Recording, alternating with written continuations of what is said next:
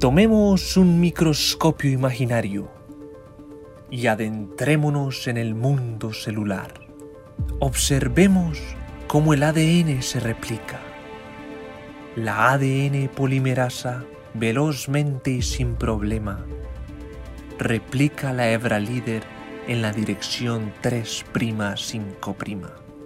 En 1967, Reiji Okazaki y Tsuneko Okazaki descubrieron que la replicación en la otra hebra era discontinua y por bloques.